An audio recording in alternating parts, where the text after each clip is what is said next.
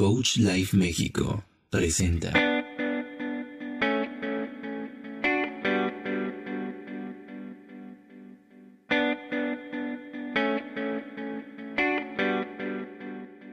Hola, transmitiendo desde los estudios de Coach Life México, les damos la bienvenida de vuelta a este podcast.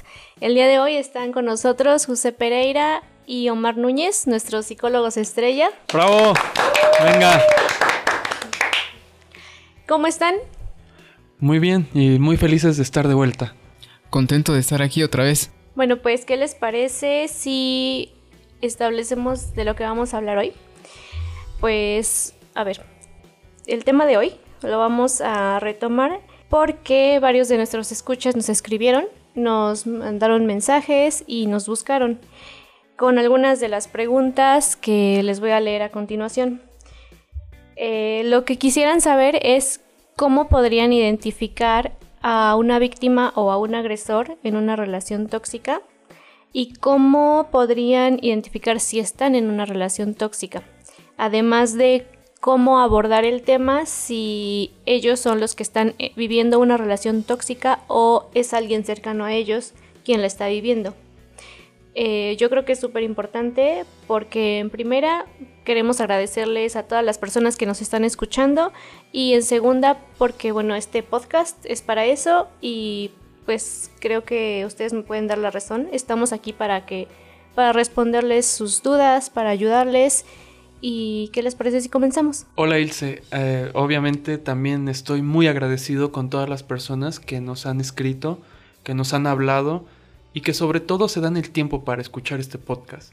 Porque como tú lo dices, todo lo que ellos nos escriben, nos preguntan, nosotros estamos para eso, para poder dar una guía, para poder ser un referente en base a cosas que, como lo que habíamos dicho, son de la vida cotidiana y que muchas veces aunque vivimos ese tipo de situaciones, no sabemos cómo actuar, qué hacer o a dónde dirigirnos. Y créanme, siempre es importante que no olvidemos una cosa, que los profesionales para eso estamos, para brindar ese apoyo, esa ayuda y sobre todo este podcast es para eso, para que toda la gente nos, nos se tome solamente estos pocos minutos para escuchar algo que tal vez seguramente sí está viviendo, que conoce a alguien o como tú lo dices, que en algún momento tal vez ni siquiera sabe que lo está viviendo.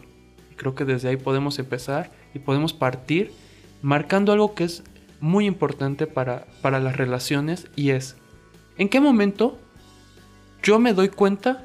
Vamos con la primera pregunta que es esa. ¿En qué momento yo me doy cuenta que efectivamente yo soy una persona tóxica? Es quizá una de las preguntas más difíciles de responder. ¿Por qué? Porque dentro de nuestros propios valores, dentro de nuestra propia ideología, dentro de nuestra propia ética, muchas veces creemos que lo que hacemos es lo correcto. También hay planos en los que uno puede caer en el cinismo y decir que uno sabiendo que las cosas, sabiendo que están mal, pues uno las quiere tapar y eso ya es otra cosa. Aquí el punto es que muchas veces no nos damos cuenta que en verdad, cuando a veces creemos que actuamos de la manera correcta, tal vez no lo estamos haciendo así.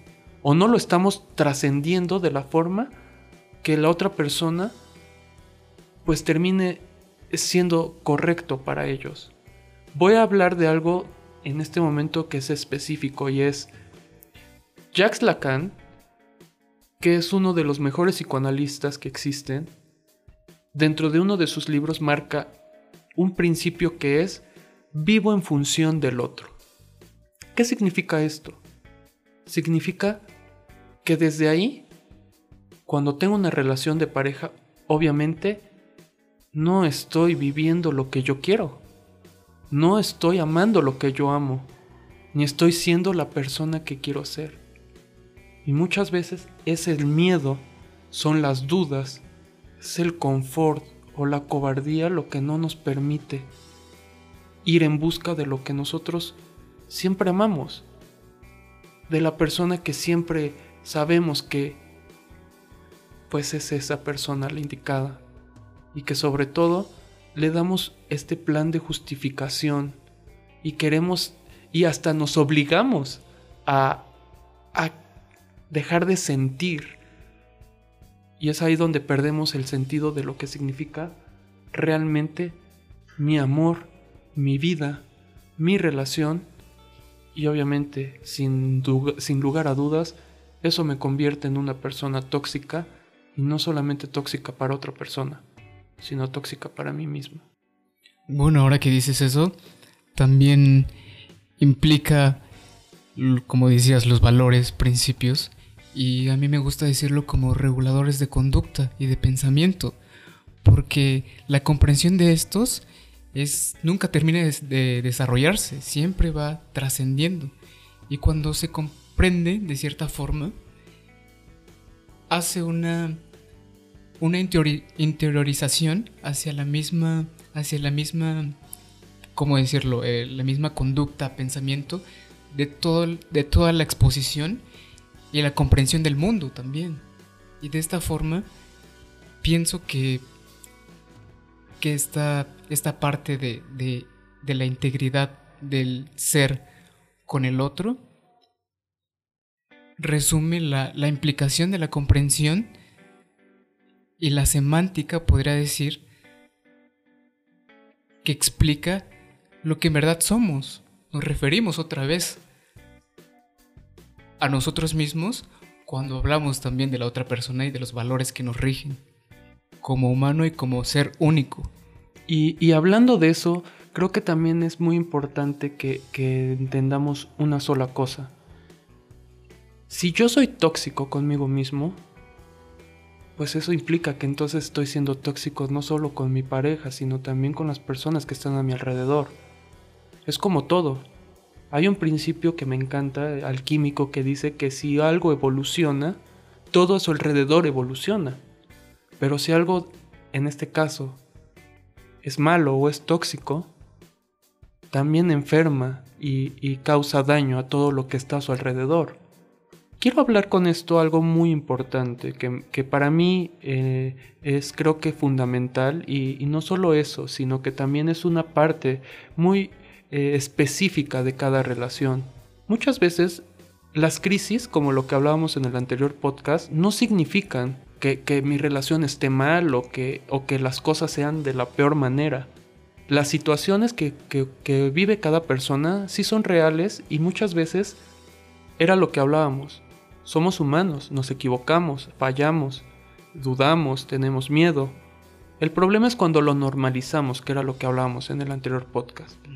Pero marcando y, partiendo de esa, premisa, creo que las crisis son eso, son la oportunidad para crecer como, persona y como pareja. El problema es cuando las personas huyen de, ese, de ese momento y entonces aprenden algo que se llama la justificación. Y entonces aprendemos a justificar el por qué mi relación no es. El por qué entonces me siento vacío. Y pues hay una frase que me encanta y, se lo digo a personas que van a mi consultorio y, y, se justifican y todo el tiempo me dicen, es que me siento tan vacío, es que, ¿por qué no, no puedo ser feliz? ¿Por qué aunque salgo? ¿Por qué aunque estoy en otros lugares? ¿Por qué aunque vivo con otras personas y, conozco nuevos horizontes o, o planeo nuevas situaciones? ¿Por qué me sigo sintiendo vacío? Y por algo tan sencillo, porque como se los he dicho siempre, porque el corazón pertenece al lugar donde uno fue feliz. Y creo que desde esa premisa, pues no importa en el lugar en el que uno se encuentre, porque parece poético, pero pues como uno va a estar completo si el cuerpo está en una parte, pero el alma y el corazón está en otro lado. Y creo que desde ese punto es ahí donde nos empezamos a dar cuenta que el obligarnos a callar esa voz interna, ese amor, esas ganas, es lo que nos hace ser tóxicos pero con nosotros mismos, lo que nos hace ni siquiera ser lo que nosotros queremos ser, que era lo que hablábamos en el anterior, ¿no? Y creo que ahorita estamos retomando un montón de ideas que, que hemos hablado antes, pero por ejemplo, si siempre hablamos de que debemos no olvidarnos de lo que queremos, de, de estar listos, como decíamos antes, emocionalmente para establecer una relación de pareja. Ok, pero ¿qué pasa cuando sí sentimos que estamos listos o no estamos listos? ¿Por qué siempre sucede esto de, como dices, justificarnos? De siempre acusar o al entorno, a la situación, al contexto, a las personas y de nunca ver hacia nosotros mismos, de siempre como último recurso vernos en el espejo y decir, ¿sabes qué? Mira, ahí está. No, no, eran, no eran los demás, no era todo lo demás, no es el lugar en donde vivo o la situación en la que estoy desarrollándome, soy yo. ¿Por qué? Porque siempre hemos de ser nosotros mismos el último recurso. Mira, esto a veces se explica como un... La conciencia, el desarrollo de la conciencia está primero en un plano interpsíquico. Esto es con los demás, se aprende todo con los demás y después se vuelve hacia adentro, interpsíquico, intrapsíquico, perdón. Es inter y después intra. ¿Y esto qué quiere decir? que adquirimos ciertas, eh, la, comprensión del mundo, la, interiorizamos para posteriormente representarla, representarla de cierta forma, ya con desarrollo de conceptos, de incluso el procesamiento de los, de los sentimientos, de, de, las personas de las que nos rodean, de los mismos perceptos o rasgos que tienen los, los demás y referirla a una Mm, ¿cómo, decirlo? Una, a una síntesis de lo que implica eh, la otra persona y los demás. Eh, creo que siempre habrá que, que, lo marca Omar. Obviamente todo lo que vivimos eh, es en base a lo, que, a lo que pensamos, a lo que vemos, a lo que sentimos, a lo que está en ese contexto. Y por ejemplo, el mismo, el mismo Lacan habla de algo que se llama el deseo en base a la realidad. Muchas veces el deseo no es propio, el deseo es un deseo creado por otras personas. Y en esta búsqueda de darle, como lo que hablaba en, el principio, em, darle sentido al vivir en función del otro, perdemos lo que nosotros realmente deseábamos. Existe algo que se llama el lugar de confort, donde las personas empiezan a a, descubrir que no necesitan hacer tanto, que no necesitan esforzarse, que no necesitan eh, hacer nada diferente, porque ya tienen un lugar muy cómodo, donde nada falta. Y ese es el primer principio para empezar a tener focos rojos, alerta. Ese no es el lugar. Y te lo voy a decir por qué. Porque en el momento en el que uno se siente en confort, empieza a olvidar que la vida está allá afuera, que la vida son retos, que la vida es ir en busca de lo que uno siempre ha amado. Alguien me dijo por ahí, y me acuerdo que en sesión me decía una persona, es que yo ya di demasiado, es que yo ya puse demasiado de mi parte, es que la otra persona no hace ni la mitad de lo que yo he hecho. Y yo le decía, pues está bien, es perfecto, qué bueno. Vamos entonces a buscar a una persona que nos dé lo mismo y entonces sea como lo que decía Noam Chomsky, ¿no? Un proceso transaccional. Sí, y vamos, te doy, me das. Tú me das cinco, yo te doy cinco, ¿no? O sea, eh, y eso no es el punto. Eh, el amor que esta persona hablaba, me lo hablaba con ese enojo porque decía, porque para variar, a pesar de que yo se he quedado más, me muero por ir a buscarlo. Y le decía, ¿y entonces qué es lo que te detiene a estar ahí? Y me decía, eso, el saber que yo he dado mucho. Y le decía, entonces no te preocupes, que el que ame de verdad, o sea, otra persona, que sí quiera pelear por su amor, porque es suyo, ese es el punto. Que a veces vemos nuestro amor en otra persona Creemos que la otra persona si no nos da, entonces no vale. O si no nos da como lo que nosotros idealizamos en este principio de lo que puede ser lo que, lo que queremos, entonces no vale. Y entonces volvemos al principio básico que es, pero si es tu bienestar.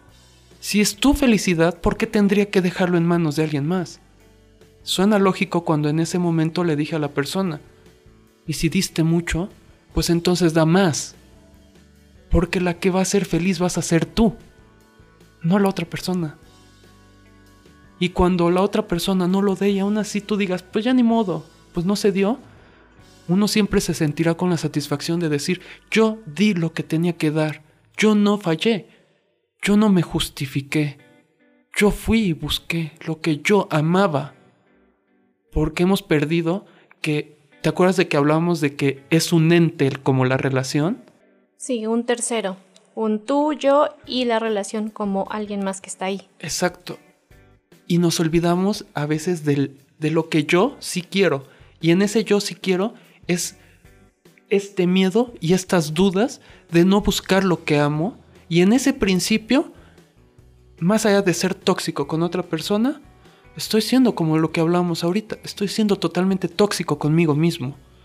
Con mi amor. Estoy siendo tóxico con, con todo esto que está a mi alrededor y que casualmente, por eso las personas me lo dicen. Y no importan las personas, no importan los lugares. Por eso siempre siento este, es que no me llena, es que me siento vacío, es que no estoy siendo feliz. Pues ¿cómo lo vamos a hacer? Sí, porque parece que entonces vivimos la vida o las relaciones, ya sea en pareja, amistades, familia, como un, una situación en la que tienen que darme y me tienen que llenar y me tienen que completar cuando Ok, en parte sí, pero creo que no debemos olvidar que hay que ser humildes y que siempre es muy bueno tener esa paz, esa paz de decir lo que comentas, sabes, yo no fallé, yo no la regué, yo no yo no hice las cosas mal. Pero entonces parece que el egoísmo nos gana y tenemos que decir, sabes que si tú no me diste lo mismo, ya pues ahora te doy menos y me peleo. Y qué chistoso que hablemos de lo que mencionas, una zona de confort, cuando pareciera que una zona de confort debe ser cómoda. Y al contrario, en una relación tóxica esa zona de confort es una zona, como dices, de alerta, de focos rojos. Y justo como lo dices, es el sistema de la relación. Y hablando de sistemas, en el que la etapa de la pareja alcanza un grado de homeostasis. ¿Y qué quiero decir con esto? Es un principio de la biología en el que se explica la misma, el mismo mantenimiento del organismo para que funcione de cierta forma. Es la supervivencia en sí para mantener eh, todas las funciones. Independientemente como lo haga y como lo sea, siempre está ese principio. Y, y en la pareja pasa, en las relaciones, en la que hay una serie de hábitos, costumbres, eh, conductas, eh, zonas, lugares, relaciones, y que esto se vuelve tan, tan apegado a ella, que es muy parte de ella ya, y hace que funcione, funcione de cierta forma. Al final funciona, es para eso, por eso este principio homeostático. Y y las cosas pasan después cuando algo no funciona. Y la pregunta que decías, que planteabas, mejor dicho, cómo identificar o cómo se identifica. Y me remite a un, a un principio, a una ley, la Ley General de la Conciencia, enunciada por Pierre Janet, un, psiquiatra, eh, en la que decía que esta ley es que los organismos vivos, eh, las conductas, las funciones que tienen en sí, eh, están para que funcione y, tenga la, la capacidad de sobrevivir. Pero cuando algo ya no funciona, es ahí donde entra el plano de la conciencia en las especies más superiores. Pero entonces, de lo que te hablaba de estos hábitos costumbres y demás, eh, estos procesos se automatizan. Y al automatizarse, eh, sigues dando el mismo patrón de respuesta porque no conoces otro. Y cuando la misma, la misma relación te pide que cambies algo nuevo, eh, tú das la misma respuesta que has dado por este principio homeostático, esta zona de confort en la que eh, estás y no te das cuenta que hay algo más. Y este principio, este, esta explicación o definición eh, se conoce como flexibilidad cognitiva, en la que seas capaz de cambiar el, el tipo de respuesta, el tipo, la adaptación, por así decirlo, al contexto, pero identificando y caracterizando y definiendo todo lo que implica ese cambio, ese cambio y ese brinco a la conciencia misma. Y cuando se pregunta uno, mm, ¿por qué esto? ¿Por qué mi pareja eh, mm, no me da cosas? ¿Por qué mi pareja ahora, en una etapa ya posterior, ya no, ya no se comunica como antes? Eh, ¿Y qué necesito para que, para que me dé esto? ¿Yo qué tengo que hacer para todo? Y una serie de preguntas infinitas. Y esto también se llama eh, generalización del, pensamiento, en la que una pregunta te va a llevar a otra y a otra y a otra. Pero también, si se da esto, se, se termina en, una, en un tipo de obsesión. O sea, lo sumas ahora, a partir de toda esta miostasis, sumas ahora esta obsesión y es lo que pasa comúnmente en la que la misma relación eh, se, se, estabiliza de cierta forma y da paso a esta. A, a, esta obsesión, como lo que marcas, ¿no? Creo que también es importante eh, marcar algo, y es que muchas veces cuando la homeostasis también habla de equilibrio, habla de que tiene que haber un equilibrio, y el equilibrio, en cierta manera, no es como todos piensan, que el equilibrio es estar bien y, y, y, sí, y sano sí. y, perfecto. Si el cuerpo está mal, pues la mente se equilibra y también se pone mal. A ese principio se le llama somatización de, los, de, las situaciones. Eh, es, es muy natural. ¿A qué voy con esto? A que la mente se equilibra con el cuerpo. Si la mente está mal, si la mente se enferma, el cuerpo en este equilibrio o en esta homeostasis también busca pues estar a la par. Entonces, de cierta manera, el cuerpo entiende lo que la mente está viviendo y la mente entiende lo que el cuerpo está viviendo. Entonces, también este equilibrio es muy importante. ¿Por qué? Porque cuando nosotros dentro de una relación nos damos cuenta que las cosas no están siendo de la manera correcta, también nos equilibramos. Y cuando hablaba Omar y cuando marcábamos este plano del, del lugar de confort, tenemos que entender algo que, que yo creo que es muy difícil de, de, de, poderle dar sentido. Porque siempre creemos que el lugar de confort es un lugar, pues eso, confortable. Pero no, el lugar de confort significa el lugar donde ya conozco. Y aunque el lugar era como, ¿se acuerdan de la historia de la cama de clavos? Esa cama es el lugar de confort perfecta. ¿Por qué? Porque el cuerpo ya sabe cómo. La vida misma, aunque duele, pero es un dolor que tú ya puedes soportar porque te has adaptado. Y también como lo que estábamos hablando, existen también respuestas que terminan siendo condicionadas en base no solamente al dolor, al sufrimiento, sino lo que simplemente a veces ni siquiera somos capaces de darle sentido. ¿Por qué? Porque en esta búsqueda, en este permitir que el miedo, que las personas, que las justificaciones aparezcan en nuestras relaciones, estamos perdiendo esa esencia pura, esa esencia propia. Y entonces preferimos esto porque esto se vuelve confortable. Entonces ya sé que yo pues no estoy bien, pero tampoco estoy mal, pero es el lugar que conozco, es confort, es ese lugar donde, como lo que hablábamos, esa relación esente tal vez empieza a tener forma. Y esa relación se llama lugar de confort.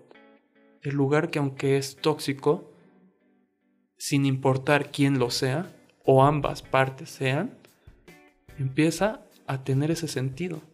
Empieza ya a tomar forma. Y tal vez ya no es un ente. Tal vez una relación tóxica puede ser también un lugar de confort. Sí, eso me recuerda al típico que todo el mundo te dice de, sabes, le gusta la mala vida y le gusta estar así. Pero creo que entonces es súper importante saber qué debo, qué debo escuchar, o sea, de qué, de qué tipo de alertas debo estar al pendiente. Porque sí, o sea, qué padre suena el no querer estar en una zona de confort que como decíamos no es necesariamente buena, porque lo podemos asociar a eso. ¿Y qué es lo que pasa cuando lo que hay en mi relación no es bueno? O sea, ¿cómo, o sea, ¿cómo enfrento a mi pareja o cómo me enfrento primero a mí mismo y digo, ¿sabes qué? Mira, algo está pasando y lo bajo y me enfrento a la persona que está conmigo y le digo, vamos a platicar y algo está mal.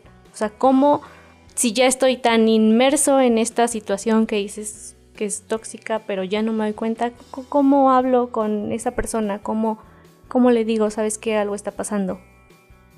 Y cuando hablaba de esta ley general de la conciencia, ya un miembro o ambos miembros, regularmente es uno, el que cuestiona, cuestiona eh, esta nueva etapa de la relación. Y entonces entonces, radica mucho en la comunicación y la relación, el tipo de relación. Em, en comunicación, en la teoría de la comunicación humana se, manejan como tipos de relaciones. Hay relaciones que son simétricas, relaciones que son complementarias. Eh, no obstante, eh, este tipo de relaciones eh, evolucionan al tipo de, contexto y tipo de, personas que son.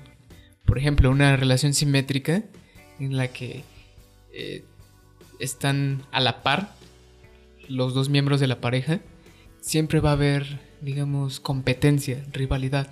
No puede haber uno más arriba que el otro, porque el otro va a querer siempre estar a la misma altura y volvemos a lo mismo del principio homeostático, del equilibrio, porque la, relación está planteada de esa manera. Y cuando hay una relación complementaria, ¿qué quiere decir? Eh, que se complementan. Esto es, eh, uno no puede estar igual, uno tiene que complementar al otro. Es decir, uno arriba uno abajo. O el de abajo complementa también el de arriba. Y de cierta manera funciona, funcionan esas relaciones.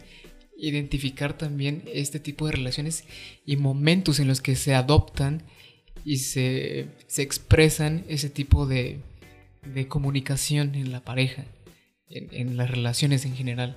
Y también eh, cómo se expresa, cómo se expresa el, mismo lenguaje eh, que estamos manejando. Qué tan confuso puede ser a veces cómo entendemos un mismo hecho. Por ejemplo, eso de quién es la víctima y quién es el victimario, ¿no? A veces puede ser muy subjetivo. Eh, si, por ejemplo, eh, un miembro de la pareja dice que es la víctima y el otro dice también que es la víctima, ¿a quién le crees? Es también muy subjetivo.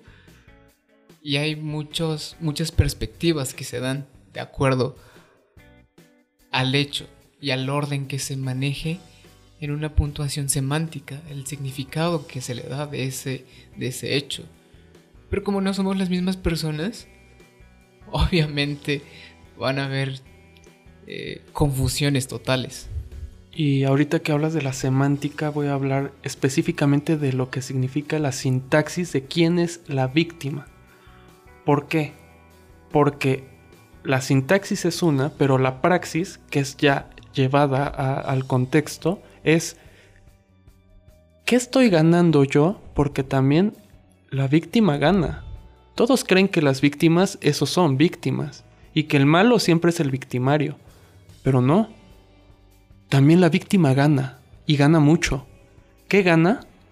Pues obviamente gana, pues afecto, gana que las personas la escuchen, gana también que todo el tiempo las personas la vean y parezca que necesitan apapacharla o, o mimarla o mira, es que a ella le pasó esto o a ella le hacen esto, entonces siempre es como el ven, nosotros te vamos a cuidar, para eso estamos, para el otro. O sea, la víctima también juega un rol hermoso donde uno gana también mucho más de lo que puede ganar.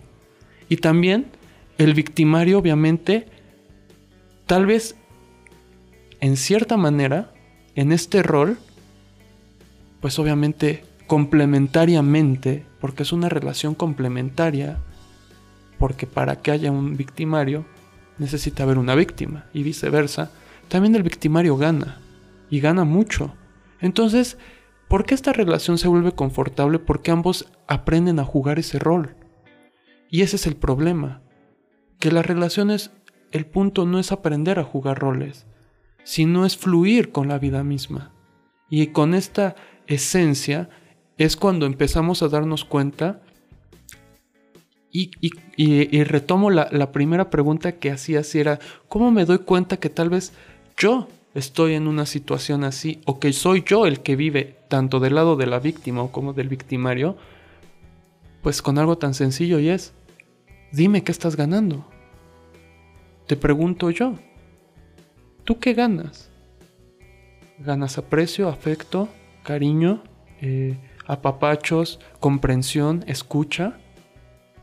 ¿O ganas ego al sentir que tú has hecho, que tú has logrado, que tú pudiste, que, que tú dominas, que tú marcas? Así de sencillo uno puede darse cuenta.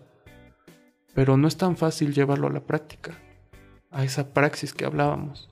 No es nada sencillo entender cómo estoy viviendo ese contexto sin que tal vez alguien desde una parte externa pueda identificar, porque a veces, como dice Omar, y si ambos dicen que son, ¿a quién le creemos? ¿El que sufra más? El que llore más. ¿El que llora más? ¿El que... o, o, el, en el otro caso? O, el que se enoja más, entonces es el... El que se enoja pierde, ¿no? Ajá, o, mm. cómo. O el que tiene más... El que habla con más razón y lógica. Y el otro si es más... Eh, sentimental quizá y tal vez un poco más...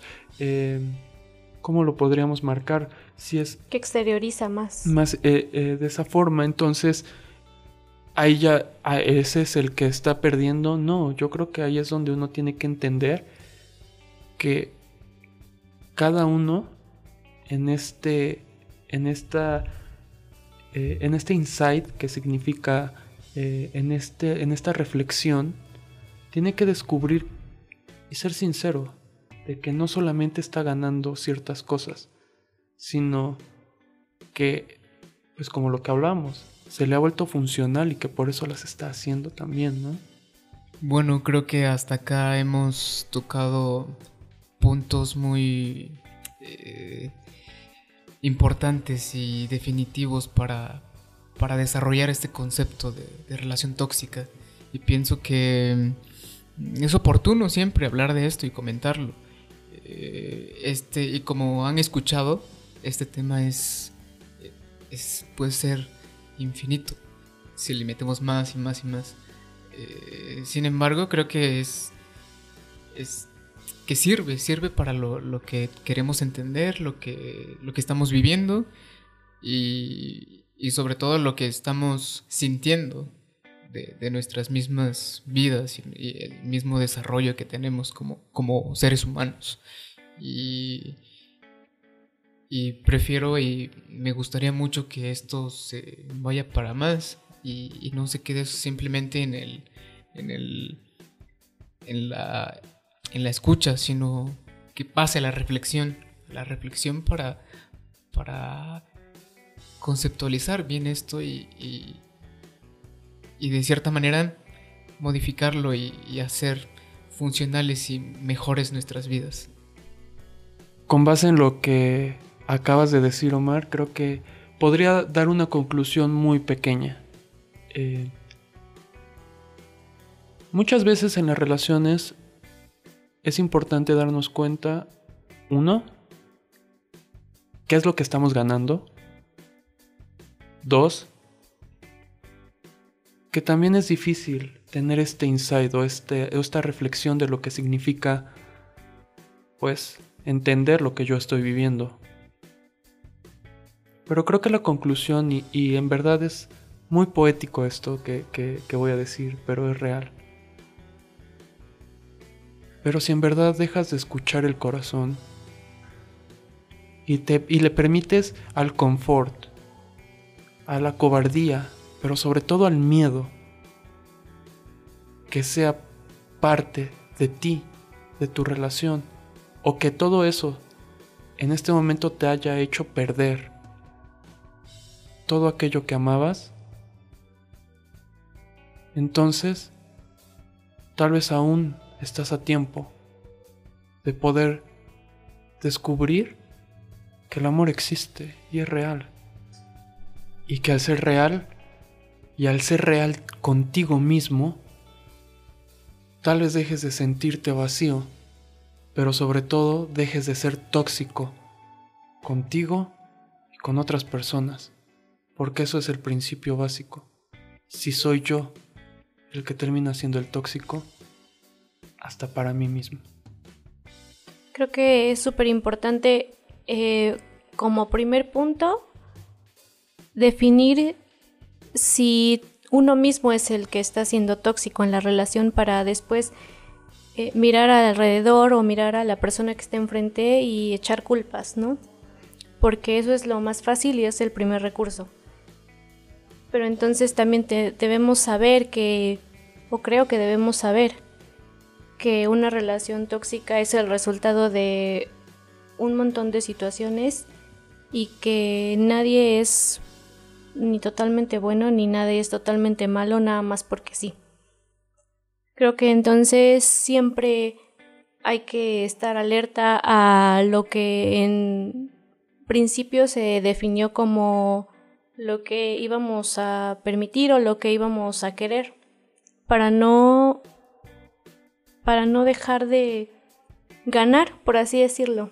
Porque como bien dijimos, creo que es súper importante que todos, como nos dijeron, aprendamos que en una relación siempre hay que saber dar y recibir. Creo que no me queda más que decir que gracias porque nos ayudan siempre a orientarnos y a darle respuesta a muchas de las preguntas que todos podemos tener, porque hay situaciones que vivimos siempre y que quizá no sabemos identificar, pero algo anda mal.